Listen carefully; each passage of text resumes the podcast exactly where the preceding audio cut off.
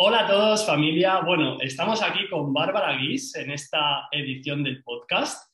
Este también es un podcast que me hace muchísima ilusión, porque con Bárbara es como que llevamos hablando de esto durante un montón de tiempo y al fin hoy pues vamos a poder sentarnos, vamos a poder charlar, tener una conversación que creo que va a ser muy interesante.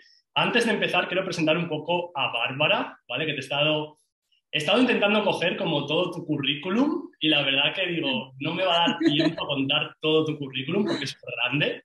Pero bueno, Bárbara es consultora de marca personal, formadora y speaker. También es organizadora de Saraos, como tú le llamas, porque montó el superventazo de Isla 23 en Tenerife hace muy poquito, que de hecho está la versión 2.0 ahí a la vuelta de la esquina en febrero. Y bueno, vinieron referentes, supercracks del mundo del emprendimiento, de los negocios. Lo más guay de Bárbara, que yo os admiro un montón, es como toda la trayectoria que ha tenido, porque ella empezó eh, siendo maquilladora en, en, la televisión, ¿no? En, creo que era en 8TV, si, no, si lo he visto yo guay. Y bueno, después también eh, has estudiado cosas de estética, dabas formación también como para esteticistas, y a raíz de eso como que descubriste el mundo ¿no? de, la marca personal, de, de, cómo transmitir la esencia de las personas. Entonces, un poco la primera pregunta y un poco también para, para ya contextualizar la idea de esta entrevista, y es una cosa que he leído en la web que me ha molado muchísimo, es que tú dices que pasaste de ser la rara de la clase a ayudar marcas a ser como las populares de la clase. Entonces, si nos quieres contar un poquito cómo el cómo llegaste a, a, estar donde estás ahora y cómo ha sido el proceso también para la gente que a lo mejor, yo creo que en mi comunidad básicamente casi todo el mundo te conoce, pero para los que no te conozcan, si quieres comentarnos un poquito el cómo llegaste a estar donde estás ahora y toda la evolución. Bueno, pues primero muchas gracias, Saúl, por este ratito que vamos a pasar juntos, que además mm, ya no solamente somos compis, equipo, amigos, o sea, es un placer como siempre. Y nada, o sea, ¿Cómo pasé? Pues bueno, pues una loca aquí de la vida, que sí, justo, o sea, era como que siempre era la rara, la diferente, o sea, yo vengo de esas mujeres empresarias, de mi bisabuela, abuela, madre y tía, que fueron empresarias, y yo, mi realidad siempre fue emprender. Entonces, claro, si hoy en día se ve raro, pues imagínate, yo con nueve años, siendo una niña y yo quería tener mi negocio. Entonces era siempre la rara, la que no encajaba, la que los pensamientos eran diferentes a los que habían en la clase, a, sus, a los compañeros. Y entonces como que poco a poco me fui como aislando y vi como un cambio muy grande entre cuando yo estaba en el colegio, era como súper extrovertida, muy sociable, de hecho era las, una de las Spice Girls y todo, ¿no? Hasta cuando pasé al instituto que de repente me vi como con esa dualidad de que por una parte eran las ganas mías de, de, explorar, de brillar, etcétera, y luego por otra parte de no sentirme en, que, que, pegaba ¿no? con la gente de allí del instituto. Así que me fui haciendo pequeñita, como que apagué esa luz por miedo a brillar y a destacar. Y claro, pues cuando tú, cuando tú misma te aíslas y eres la rara, pues ya el resto, pues ya hay bullying, hay acoso, hay um, todo, ¿no? Y yo dije, cuando tenía 15 años, sí, menos, unos 13, 12, 11 años, dije, yo no quiero que esto lo pase en más personas. Así que mi primera idea fue dedicarme al sector de la belleza para hacer que todas las personas que se sintieran raras y diferentes se vieran bien consigo mismas, se vieran bonitas. Pero luego cuando fue pasando el tiempo me di cuenta de que no iba de eso, que realmente teníamos que mirar mucho más adentro de simplemente la belleza, ¿no? De cómo te ves por fuera, no, pues hay mucho más dentro. Ahí fue cuando descubrí el maravilloso mundo de la marca personal, cuando justo comencé a maquillar en televisión. Comencé con 15 años y me resultaba muy curioso, ¿no? De ver a los artistas que tenían colas de gente ahí en la puerta esperándoles y diciendo, pero ¿cómo hacen estas personas para tener eh, tantos seguidores y tantos fans, ¿no? Y, ¿Hubo como algo específico que te hiciera darte cuenta de eso? O sea, porque entiendo que el estar en el mundo de la belleza y de repente hacer el cambio, o sea, mucha gente se queda en el mundo de la belleza. O sea, ¿qué fue lo que te hizo el clic de decir, hostia, aquí hay algo más y tiene que ver con, con la parte de dentro? Pues cuando comencé a, a formar a profesionales. Yo comencé en el 2010 a dinamizar negocios dentro del mundo de la belleza porque para mí era como muy natural, muy fácil vender, siempre ha sido como muy fácil, pero yo creo que es porque es muy innato en mí, ¿no? De, del bagaje que tengo, de las mujeres que tengo en mi familia. Entonces, para mí es como muy innato y no sabía nunca explicar cómo vendía, pero me salía muy natural. Y para mí era muy, muy extraño cuando yo iba a los centros de estética y les enseñaba a vender o les enseñaba a dinamizar negocios, a crear como experiencias, días de que puertas abiertas en los centros y les costaba muchísimo vender y conectar con la clienta. Entonces veía que la cosa no iba de ser buen profesional, que realmente teníamos que mirar dentro y creer en ti, porque si tú no crees en ti y confías en lo que vendes y te empoderas, es que no vas a saber vender, porque yo no voy a estar siempre a tu lado vendiendo por ti. Entonces, ahí fue el momento en el que me di cuenta de que había que mirar dentro para saber vender.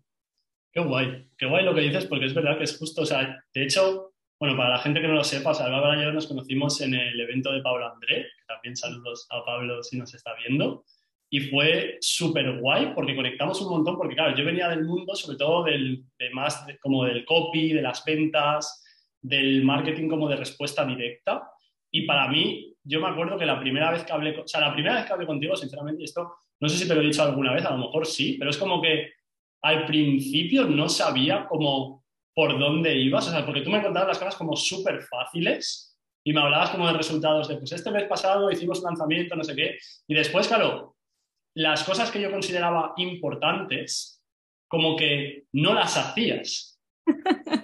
Y fuiste la primera persona que yo dije, hostia, Saúl, o sea, hubo una voz en mi cabeza que era como, se te está pasando algo, porque, porque tú fuiste como el claro ejemplo de decir, hostia, hay algo más profundo que poner bien los textos, hacer bien eh, las páginas, hacer el tráfico. Y, y ahí fue cuando empezamos sobre todo, a mí me descubriste sobre todo esa parte de lo que acabas de decir ahora. Es como hay una parte más difícil de hacer tangible, que de hecho de eso me gustaría que hablásemos hoy, de, cómo podemos ayudar sobre todo a la gente que nos esté escuchando, que tú eres súper crack, en hacer eso tangible y empezar a utilizarlo en la venta, porque es lo que dices tú, a mí una cosa que me asombra del team, me, me, fascina, es la facilidad que tienes para vender un montón de cosas. O sea, ahora habéis sacado lo de Isla 23, la segunda edición, y es como ya estáis vendiéndolo, promocionándolo, te veo las stories y estás todo el rato haciendo promoción, pero claro, que en realidad eres tú, eres como tú te comportas en el día a día y lo tienes integrado. Entonces, la pregunta que te quería hacer es cómo, o sea, por ejemplo, si tú coges a una persona que está empezando, que nos esté escuchando, porque yo veo que mucha gente es como que entiende a lo mejor el concepto de marca, pero se le hace un poco como abstracto. Mm. ¿Cómo le, o sea, ¿Qué cosas prácticas podría hacer la persona, por ejemplo, para aplicar la marca en su negocio o en su vida y tener, por ejemplo, más conversión o más ventas o los resultados que quiere conseguir? O sea, ¿por dónde le dirías tú que empezara o qué debería entender? Pues mira, algo súper práctico ha sido precisamente lo que ha pasado en Isla 23. En Isla 23 habían muchísimas personas que no tenían ni idea de lo que era Isla 23, o sea, ni idea. Pero yo creo que la clave ha sido que hemos transmitido personalidad con la marca, ¿no? O sea, cuando tú transmites personalidad, y cuando tú conectas y, generas un vínculo con las personas, hay mayor conversión de ventas. Esto es así. O sea, si tú conectas con las personas y en esas personas generas ese elemento fan, ¿no? Que ahora lo haremos porque gracias a Saúl salió el nombre de elemento fan, ¿no? Pues generas como ese elemento fan en las personas, es como, Dios, cuéntame más, ¿no? Entonces, cosas, por ejemplo, que hemos hecho porque yo creo en que yo no, yo no soy la persona que, que, está vendiendo activamente, yo lo que hago es dejar que compren. Y esto a los del marketing les revienta la cabeza. O sea, es como, pero ¿cómo estás diciendo de que tú no vendes, que tú dejas que compren? Es que exactamente hago eso. O sea, hasta tal punto de que cuando comenzamos a prospectar por Instagram de Isla 23, a la gente cuando, cuando decía, y además una prospección muy diferente, ¿no? De cómo la, la suelen hacer pues les abríamos con una pregunta pues muy, muy fácil, muy sencilla, ¿no? En plan, oye, ¿tú estás en este grupo, el grupo de la bomba o algo como muy loco, ¿no? Porque es la personalidad, es la 23. Oye, no, no, pues, mm, ah, hostia, pues no, no me he enterado. Anda, pensaba que te habías enterado. Bueno, pues no te puedo adelantar nada. Y era como la gente se quedaba, ¿cómo que no puedo adelantar nada? ¿Pero qué está pasando? O sea, y ellos mismos nos estaban pidiendo entrar. Y entonces, aún así, lo que hacíamos era darle otra vuelta para cualificar a las personas y era como, bueno, hay una segunda opción, tienes que responder a esta pregunta. Si respondes correctamente a esta pregunta, te daremos el pase directo al grupo, ¿no? Entonces, era como crear esa personalidad y la pregunta era una pregunta clave que no podemos desvelar, porque si no, la gente no, no sabemos si va a contestar bien o mal a esa pregunta. Entonces, hacíamos una pregunta clave y si nos contestaban mal, era, bueno, mal, como una, una respuesta que no estaba alineada al cliente ideal de Isla 23, lo que decíamos era, bueno, pues en esta ocasión no ha podido ser, pero estás atento para la próxima ocasión. O sea, les descualificábamos nosotros. Y las personas que contestaban correctamente al perfil que queríamos en Isla 23 era con felicidades, corre porque te estamos esperando dentro. Entonces, generar esa personalidad de marca con las personas que estás hablando, porque tienes muy claro qué quieres comunicar con Isla 23 y qué quieres comunicar con tu cliente ideal y qué vibra deseas transmitir, hace que las personas cuando entren, por ejemplo, en este grupo de WhatsApp, estén ya con un nivel mucho más alto de conciencia respecto a tu marca y se conviertan más ventas, que directamente enviar enlace y publicidad y a saco. O sea, no hemos hecho publicidad.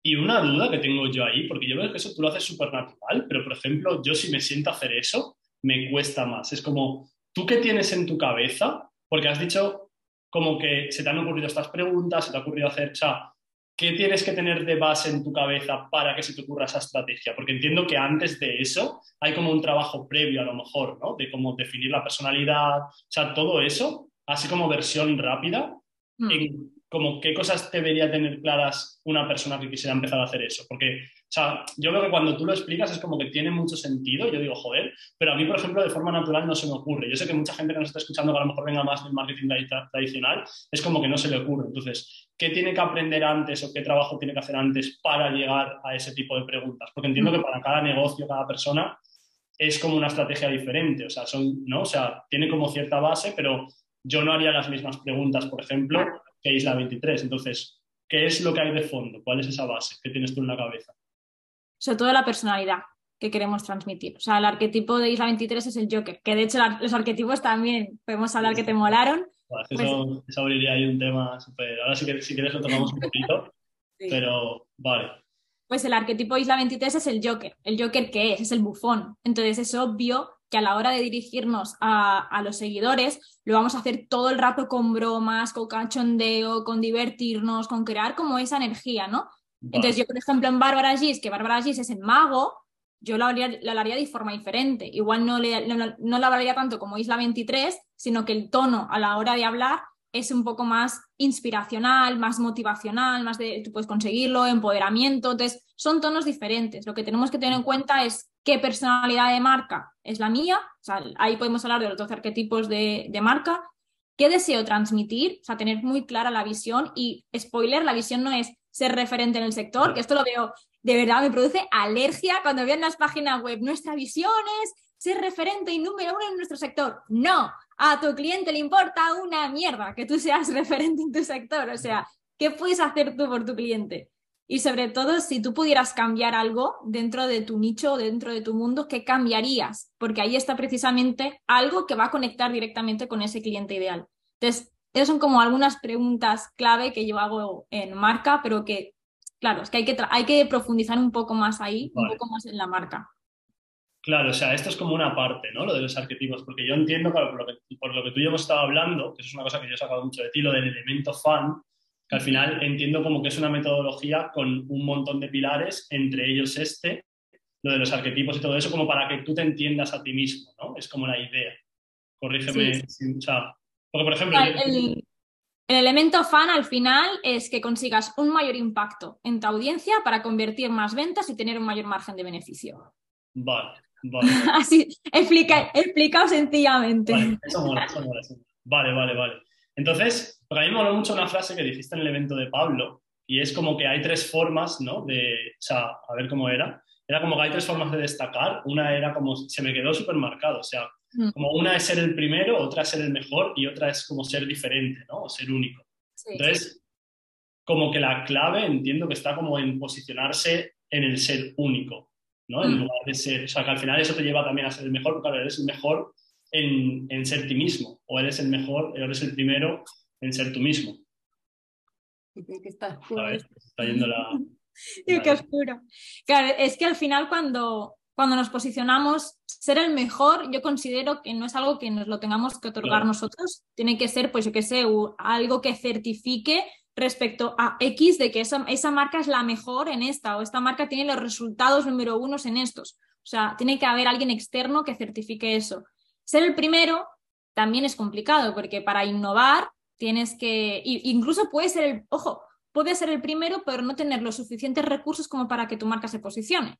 Por lo tanto, tú puedes inventar, no sé, un invento totalmente nuevo y ser el primero en eso, ya, pero si tú no tienes los suficientes recursos para que esto llegue a todo el mundo, no vas a ser el primero. El primero va a ser el que consiga posicionar eso que se ha creado. y luego, el, el único, todos somos únicos. O sea, es que ni dos gemelos tienen la misma personalidad. Entonces, lo más fácil es posicionarte por quién eres tú y hacer caso a ese carisma, que todos tenemos el carisma, que es la la cualidad que hace que atraigamos a la gente, pero no sabemos explotar el carisma. Qué guay, tía, qué guay.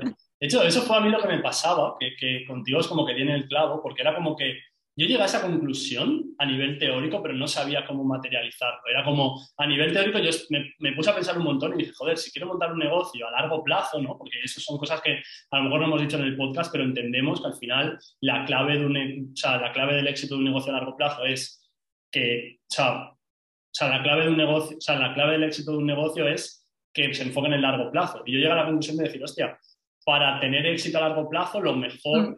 es que me posicione en lo único que nunca me van a poder copiar ni van a poder competir, que es el ser yo mismo, porque nadie va a ser más Saúl que Saúl. La cosa era esa, que no sabía cómo hacerlo después, o sea, cómo materializarlo que es lo que, o sea, sobre todo con lo de los arquetipos, que si quieres comentar también un poquito de los arquetipos y también muchas otras cosas que tú me has enseñado, es como que he ido poco a poco viendo como resultados de decir, hostia, si pongo este tipo de mensajes, si empiezo a, a lo mejor a destacar más estos tonos de la comunicación que otros que no estaba haciendo, ¿no? Entonces, si quieres comentar un poquito también el tema de los arquetipos, que a mí me moló muchísimo y me ayudó mucho a entenderme, porque es lo que decías tú, o sea, yo tenía como, yo me hacía esta pregunta un montón de veces, es como, ¿cuál es mi visión?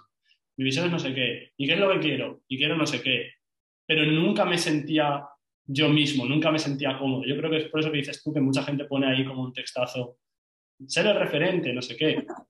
Entonces, si quieres explicarlo, yo te digo, yo creo que esto lo mejor es que te sigan y que aprendan contigo todo el tema de los arquetipos, pero ¿qué dirías así como en general que son los arquetipos y cómo, o sea, cómo pueden las personas que nos están escuchando utilizarlo en su negocio de forma práctica?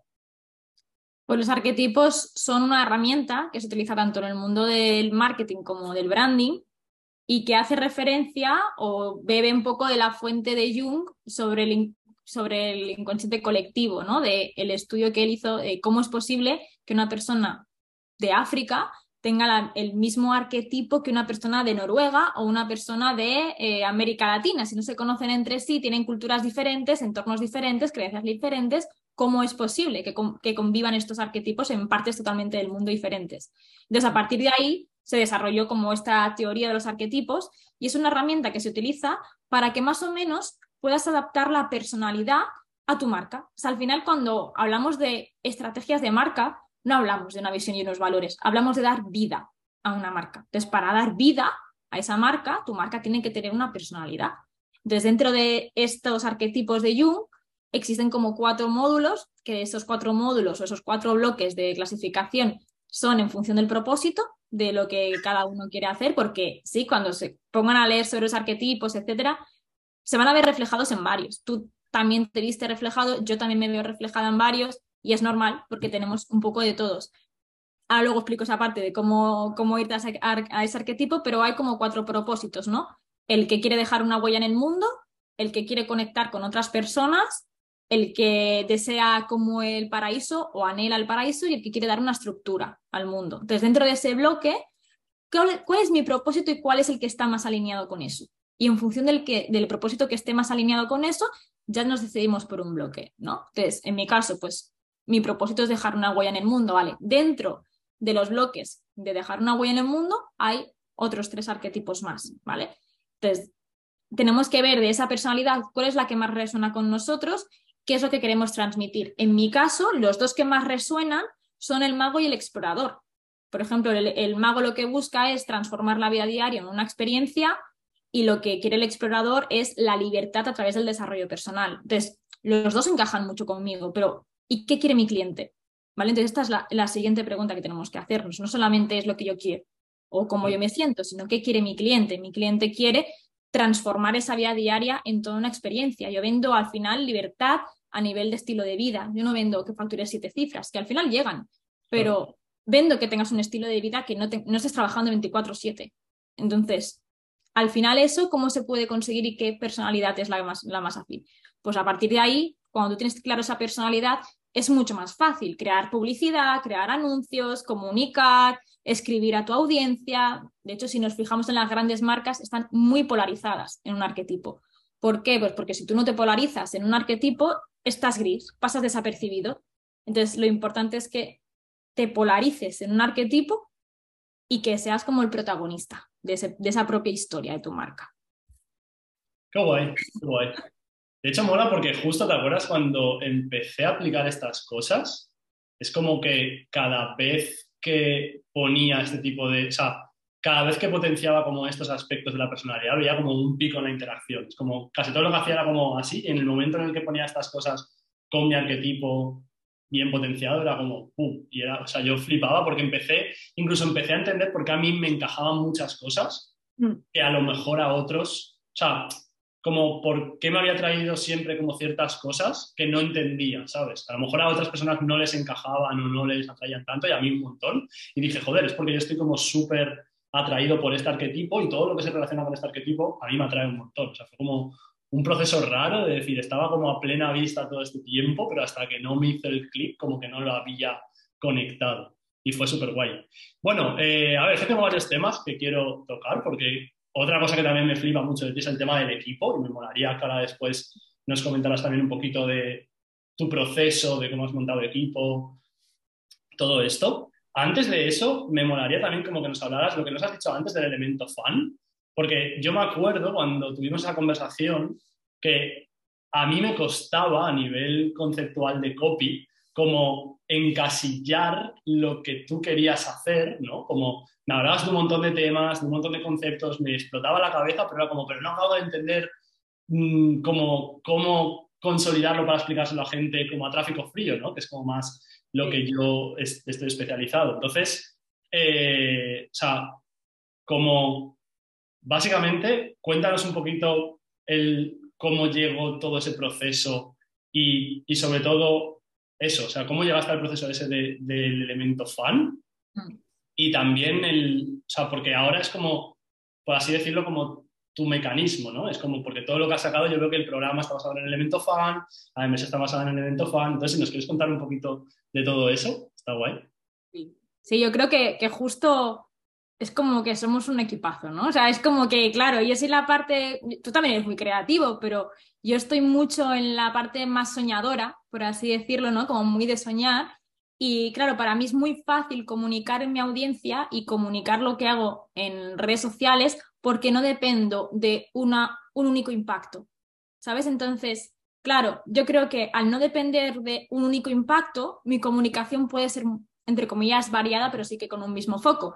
Sin embargo, mejor tú, por ejemplo, que sí que a lo mejor hacías más publi, más copy, que es como un impacto único para que cale mucho mejor, claro, para como que había, había el punto de decir, tú querías como un único impacto y yo no te sabía explicar bien cómo lo hacía y yo en cambio tenía como un montón de impactos y tú decías, vale, pero de todo esto que me estás contando, ¿qué es exactamente lo que haces? Y era como un punto que no sabíamos cómo unirlo. Y a mí, por ejemplo, me ayudaste muchísimo a saber unir esto, porque yo no sabía comunicar todo lo que se consigue con el elemento fan en un único impacto. Y tú me ayudaste a conseguir como único impacto cómo comunicar todo esto. Así que me acuerdo que estábamos ahí hablando y era como, vale, vale, pero esto, todo esto que tú haces, que es como el vehículo, ¿no? O sea, es que se dice en marketing, todo esto que tú haces que es el vehículo, pues yo qué sé, la PNL, la marca personal, las ventas de influencia, etcétera, todo esto es el vehículo y lo que se consigue al final, o al final yo le digo, no lo que se consigue, sino en qué puedo, por ejemplo, yo ser diferente. En lo que yo me caracterizo muchísimo es en, posicionación, en posicionamiento en tiempo récord. O sea, yo, y eso se consigue pues a través de, lo que de lo de elemento fan, ¿no? Entonces, ese posicionamiento en tiempo récord, porque cuando yo estaba en el mundo de la belleza me posicioné creo que en dos años solo, luego me pasé la marca personal, un sector totalmente diferente, en menos de un año ya estaba posicionada, ahora con Isla 23, en menos de otro año, la gente ya sabe de Isla 23, otros referentes que hemos estado contactando y es como, he, escuchado hablar mucho de vosotros, y todo esto sin publicidad, ¿no? Entonces, una de las cosas que más me caracterizan es por posicionamiento en tiempo récord. Y eso me dio a, tangibilizarlo tú. Entonces, gracias a eso que estuvimos trabajando y que el nombre salió también ahí de gracias a ti, pues fue como, wow, como un antes y un después en mi comunicación, de hacerlo como todo mucho más directo, como todo mucho más al grano e incluso crear una propia marca de, mi de la metodología. Qué guay, tía, me encanta cómo lo has explicado, o sea, brutal. Claro, yo es que lo, que lo que notaba, que es lo que veo, que le pasa a muchos emprendedores, es como que son muy buenos en lo que hacen y cuando tienen gente de puertas para adentro son unos cracks y los convierten pero les cuesta más como captar la atención de gente que no te conoce de nada.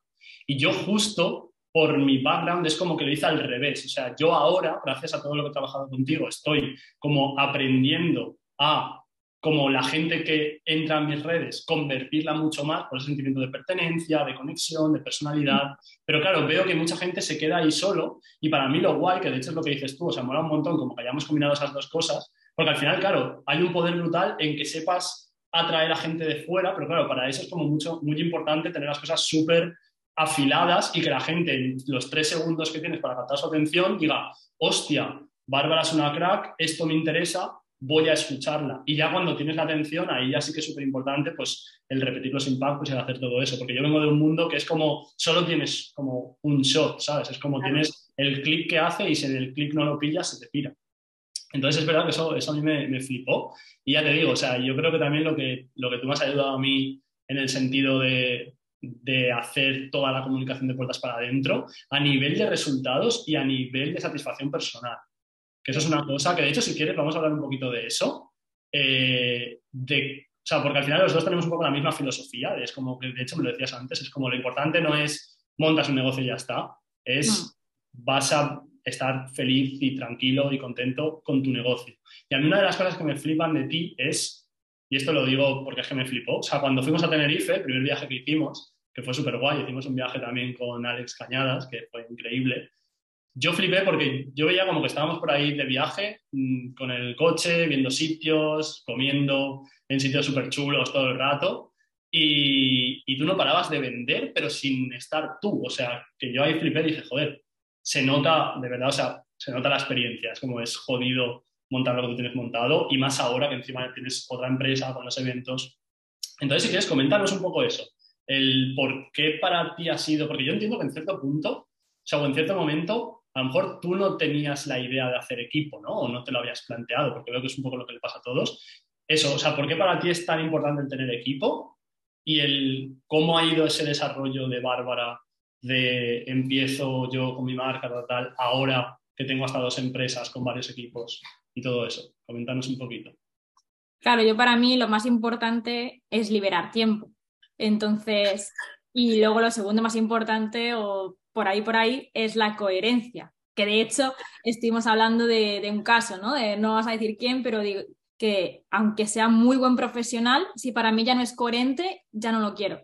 Pero hasta ese nivel, ¿no? O sea, para mí la coherencia, tanto con uno mismo como con la marca y lo que se comunica, es, es, es imposible de negociar. Entonces, si yo vendo estilo de vida y vendo libertad y que no tengas que estar 24/7 trabajando con un negocio, yo tengo que, realmente poder estar haciendo eso. Que mucha gente, y la conozco, y son unos grandes y venden eso, pero los conozco luego en persona y dices, Dios mío, pero si estás trabajando 24/7 un montón de horas sin parar.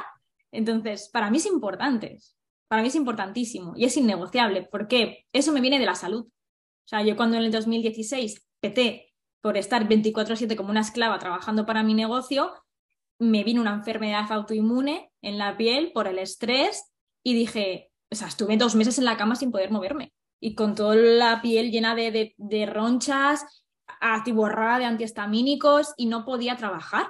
Y entonces en ese momento fue, ¿realmente vale el precio? O sea, ¿realmente vale el precio mm, trabajar 24/7 para facturar muchos cash para estar en la cama, para acabar en la cama? No, a mí no me vale la pena. O sea, no me vale la pena estar facturando muchos cash para estar en la cama mm, por estrés.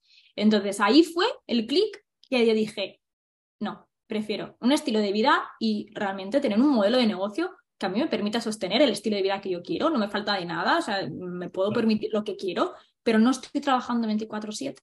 Entonces, para eso necesitamos un equipo, necesitamos un equipo y sobre todo productos escalables. Entonces, lo bueno que tiene la marca es que tú puedes tener mayor margen de beneficio, porque las personas te están comprando a ti por quién eres tú. Por lo tanto, tienes una mayor tasa de demanda que, por ejemplo, yo comencé con servicios uno a uno por 600 euros.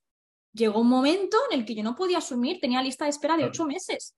Entonces, cuando tú tienes tanta demanda, lo que tú haces es subir precio para poder atender a menos personas. Entonces, eso te da un mayor margen de beneficio. Pasé también de sesiones individuales a sesiones grupales. Ahora ya estamos en otro nivel, ya no son sesiones grupales de 10 personas, ahora es una escuela por la demanda que tenemos. Entonces, al final es crear algo que sea muy escalable y gracias a tener marca, como las personas te compran por ti, no te están comprando por tu producto, te están comprando por ti y por quién eres tú, tú puedes aumentar ese precio porque es un valor. O sea, cuanto más demanda, más precio. Es así, cuanto más demanda, más precio. Es como las grandes marcas. ¿Por qué vale lo que vale? Pues por marca. Entonces, igual, cuando tú trabajas tu marca, ¿por qué te puedes permitir tener un mayor margen de beneficio? Pues por la cantidad de demanda que estás teniendo. Entonces, cuando yo pude aumentar ese margen de beneficio, fue cuando comencé a ampliar equipo. Si no, era como el pez que se muere la cola, era imposible. O sea, yo comencé con Carlos en el 2013 como informático, éramos nosotros dos, y a los pocos meses ya tuvimos que comenzar a ampliar equipo. Y gracias a poder tener más margen, pues pude coger equipo. Entonces ahora somos unas 10 o 12 personas en el equipo y, y estamos súper alineados. Y otra cosa que quiero decir con el equipo es que nunca cojas a las personas por lo buenos que son a nivel técnico Cógelos por cómo son como personas.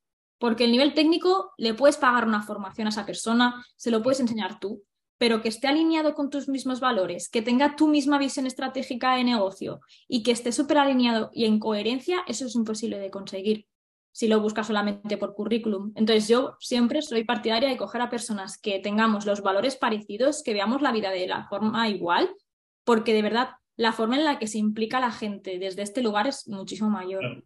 Yo creo que tú y yo también conectamos por eso. Y de hecho, yo esto lo aprendí de Rey Dalio en el libro de principios, porque yo tenía un jaleo tremendo con eso, con el tema de las personas, los equipos. Encima, ya sabes que soy como muy de entender la parte social. Y cuando lo escuché fue como, hostia. Y él dice como que hay valores Después hay como capacidades, ¿no? que es como hay personas que son más ordenadas, hay personas que son más creativas, pero eso es como otro nivel y hay otro nivel que ya es como la parte técnica, ¿no? de que tú sepas hacer pues algo en Photoshop o editar un vídeo para YouTube. Entonces te dice eso, te dice, las capacidades son súper fáciles de cambiar porque al final, o sea, tú puedes hacerle una formación a alguien para que aprenda a editar en Photoshop.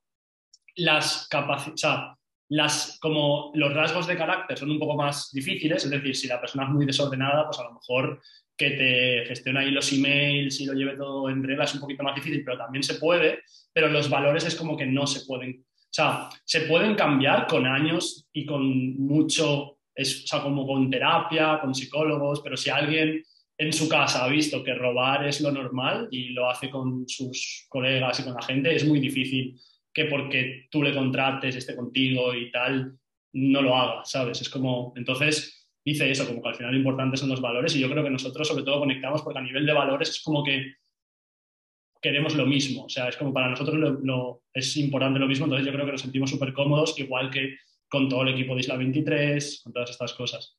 Entonces eso me ah. mola mucho.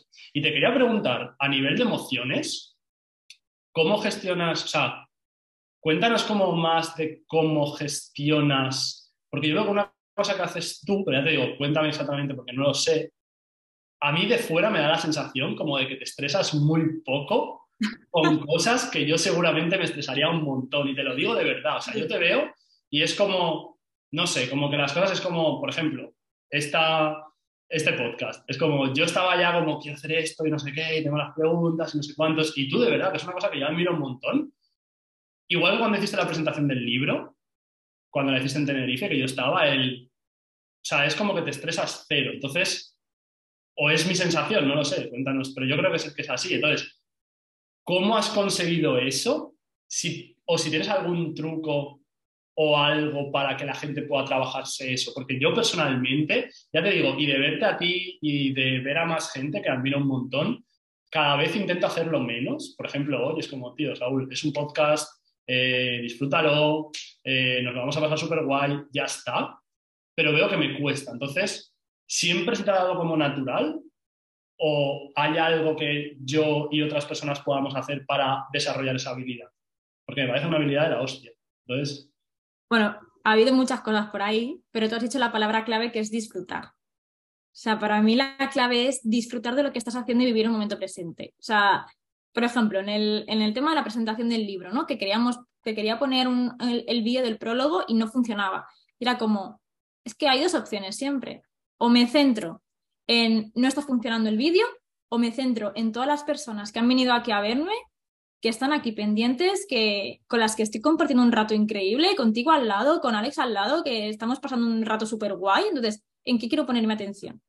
Entonces, yo escojo ponerme atención en lo guay, ¿no? Entonces, es que nunca es nada grave, o sea, es que al final nos estresamos, por cosas que muchas veces no suceden y a veces cuando sucede nunca es nada, nada tan grave. De hecho, yo creo que el, episodio más heavy que viví, que podría haber sido muy loco, muy loco, fue cuando yo estaba de, bueno, era formadora internacional, estaba en Portugal en una ponencia para doctores científicos, yo súper preparado todo, cuando me dedicaba al sector de la dermocosmética, con estudios científicos que habíamos hecho en el laboratorio, todo súper medido. Y de repente, con el micro ahí en el escenario, pues delante de, no sé, miles y miles y miles de personas, científicos todos, me dice la, la, mujer de directora, me dice, ven, ven, y yo, ¿qué está pasando aquí?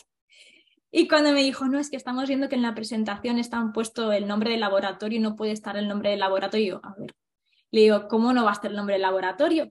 Si es que venimos aquí, mi empresa ha pagado el vuelo, ha pagado el hotel, ha pagado todo para que, jolín, es una visibilidad, ¿no? Para la empresa no, puede no estar el nombre del laboratorio. Y dije, bueno, me dijo, bueno, arréglalo que te, que te paso por la tarde. Pues imagínate pidiendo disculpas a los doctores que te había habido un malentendido y que por la tarde pues lo haríamos. O sea, imagínate. Y luego por la tarde, claro, yo mientras hablando con mi jefe, mira lo que ha pasado, el jefe hablando con la directora, bueno, horrible. Y claro, yo había preparado una ponencia pues de eso, de no, no sé, 45, una hora. Y claro, había quitado tantas diapositivas que digo, vale, se me ha cargado la, presentación. Y dije, ok, como siempre, experta en convertir debilidades en fortalezas, dije, ¿qué sé yo que no saben los doctores? ¿Sabes? Y eso es algo muy guay para eliminar el síndrome del impostor. O sea, ¿qué sé yo que no saben los doctores? Qué bueno, tío, qué bueno. Y entonces dije, ok, no saben sobre piel. O sea, los médicos saben sobre enfermedades de la piel, sobre enfermedades, patologías, afecciones, yo de eso no sé, pero de lo que yo sí que sé mucho es de piel sana, ¿no? Entonces, de hecho, creé mi propia metodología de clasificación de pieles, etcétera.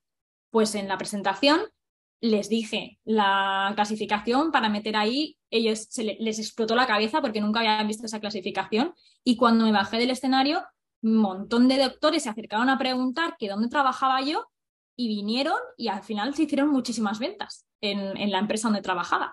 Entonces, al final es donde pones el foco. O sea, yo podía haber puesto ese foco y estresarme muchísimo y decir, Dios mío, que, me, que mira que estoy encima de, mil personas, de mira lo que está pasando y es como, ok, ¿qué puedo hacer yo? ¿Qué está en mi mano por hacer? Entonces, yo creo que esa, para mí, es la definición de actitud emprendedora.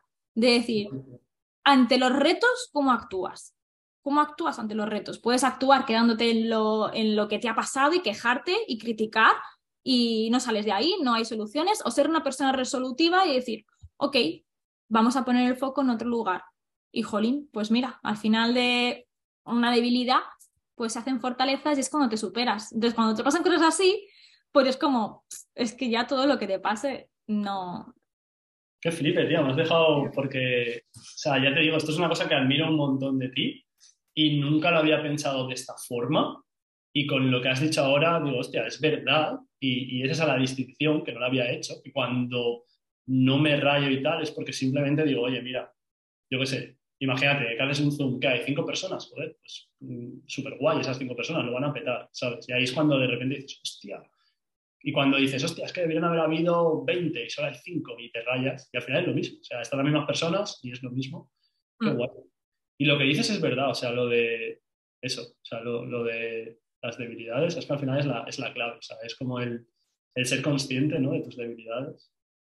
Qué guay. Vale, otra pregunta que te quería preguntar es, para la redundancia, ¿cómo es tu día a día? Porque aquí seguro que los super fans de Bárbara, o sea, cuéntanos un día típico, o cómo sería como tu día, o sea, ¿tienes, por pues ejemplo, a nivel de trabajo como una rutina?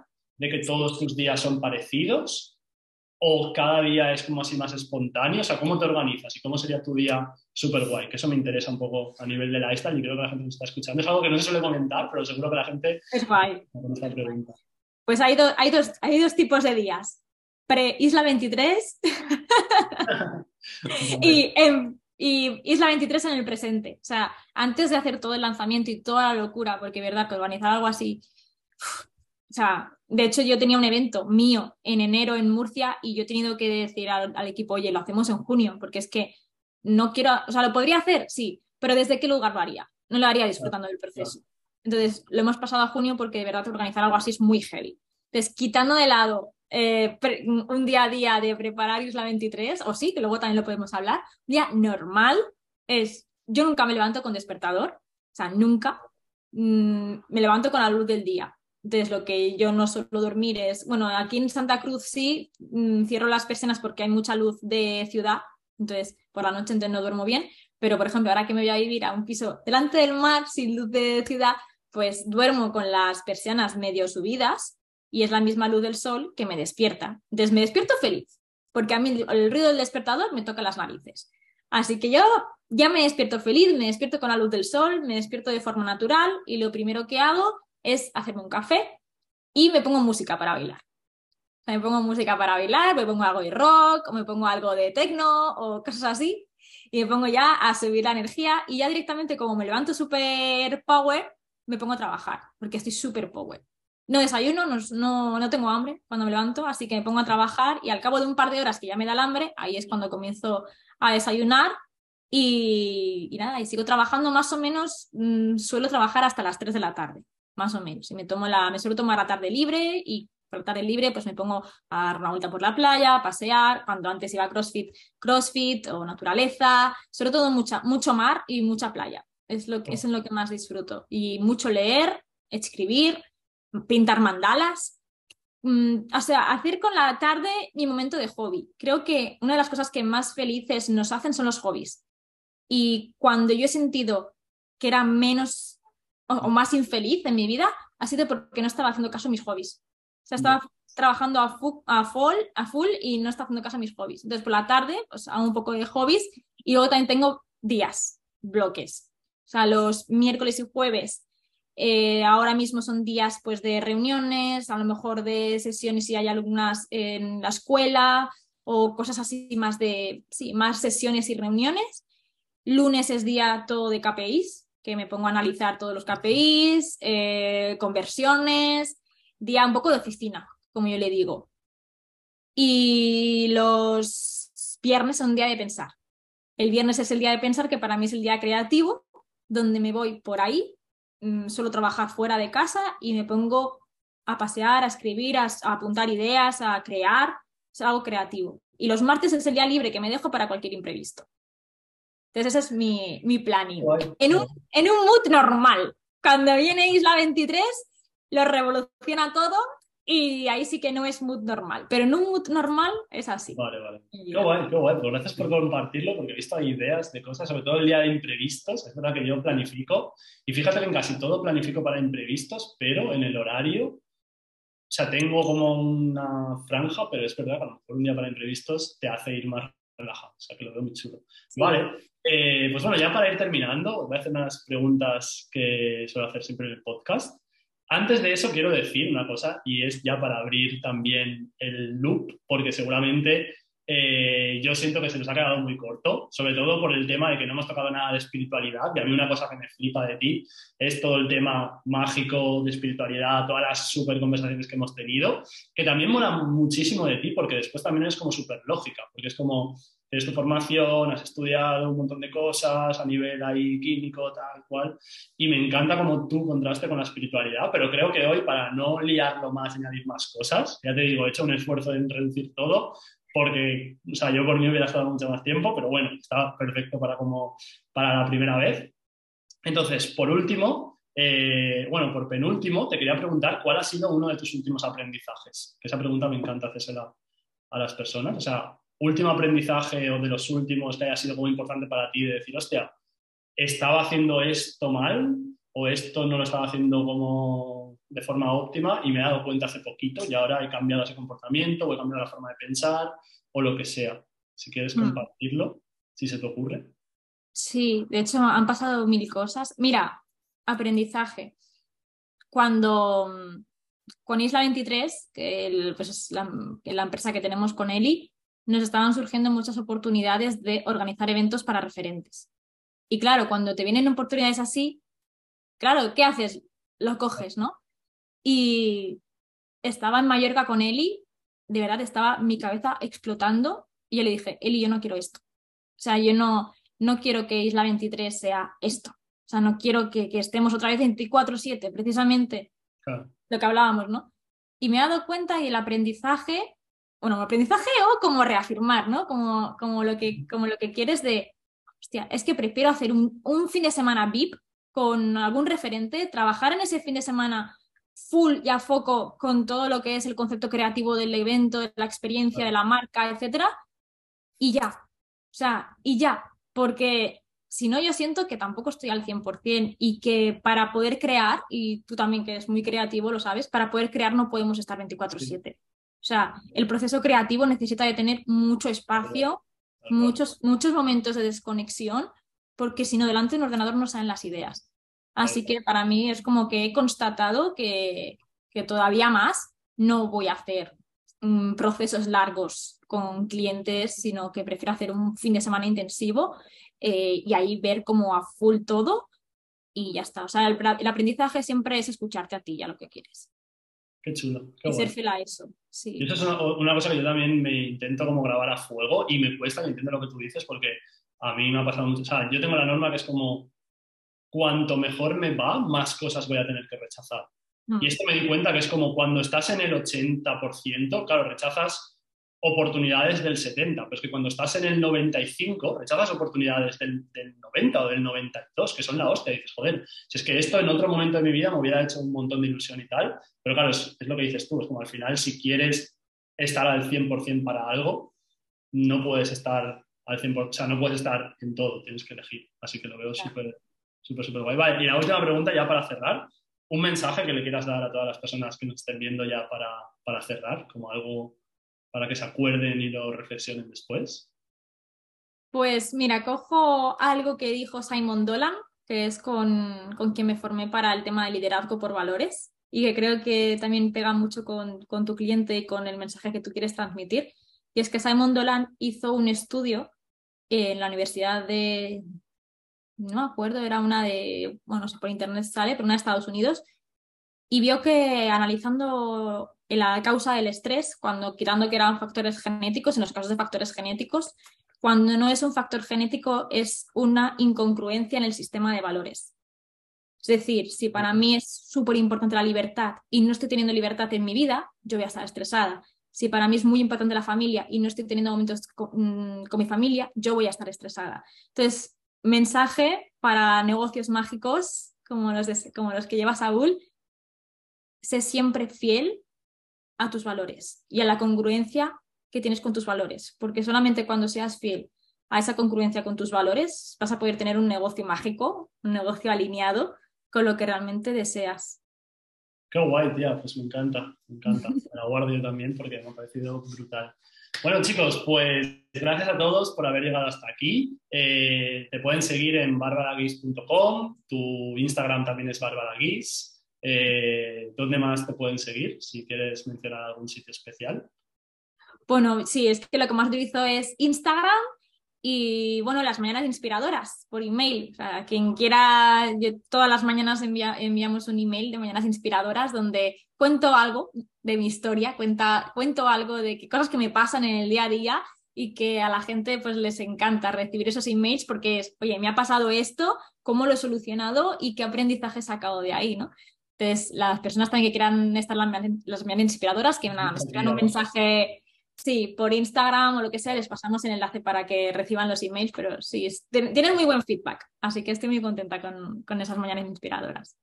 Bueno, chicos, pues gracias a todos. Muchísimas gracias, Bárbara, de verdad, por tu tiempo. La verdad que me parece súper guay. Se me ha quedado corta, de verdad, y me ha flipado porque me encanta cuando hago entrevistas así y las respuestas no son las que me espero o descubro cosas que es como, hostia puta, claro que sí. Entonces ya han habido muchas de estas también. Así que, joder, mil gracias y nada, chao a todos.